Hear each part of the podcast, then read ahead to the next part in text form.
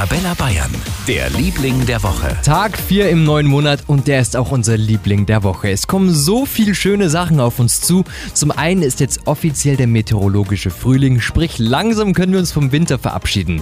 Die Sonne kämpft sich immer mehr zurück und es wird auch wieder wärmer. Passend dazu kommt ganz bald die Sommerzeit zurück. Ende März stellen wir die Uhren wieder um, weil die Tage wieder länger hell werden. Heute zum Beispiel schon über elf Stunden. Dann greift endlich die erhoffte Gas- und Strompreisbremse sogar rückwirkend zu Januar und Februar.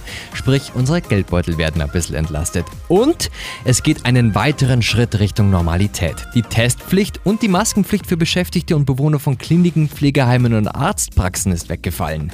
Einzige Ausnahme sind da die Besucher, die müssen die noch bis zum 7. April tragen. Für ganz Bayern, der Liebling der Woche auf Arabella Bayern.